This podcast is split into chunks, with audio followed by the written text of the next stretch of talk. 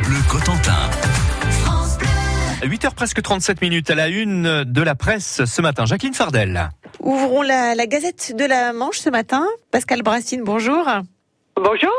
On va parler ben, loisirs et, et BD pour commencer. Oui, tout à fait. Saint-Hilaire du Harcouët va accueillir euh, ce week-end son festival de bande dessinée. Donc ça se passera samedi et dimanche.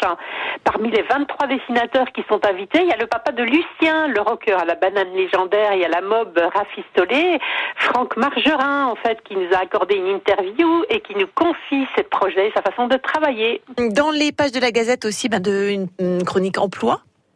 Oui, avec de nombreux emplois à pourvoir en alternance qui feront l'objet de salons et de forums à Avranches et Granville hein, prochainement. Et à Saint-Hilaire, c'est un salon des jobs d'été qui est d'ores et déjà annoncé. Donc on vous donne toutes les précisions dans notre édition parue ce mercredi.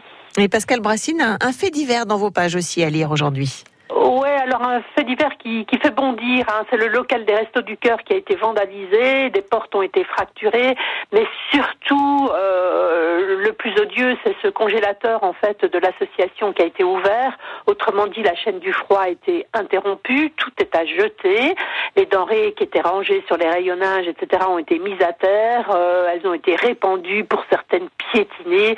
Donc il n'y a qu'un mot, c'est purement scandaleux et d'autant plus que c'est un acte complètement gratuit. On en avait parlé également dans nos journaux sur France Bleu Cotentin. C'est donc à lire dans la Gazette de la Manche cette semaine. Merci Pascal Brassine et belle journée à vous.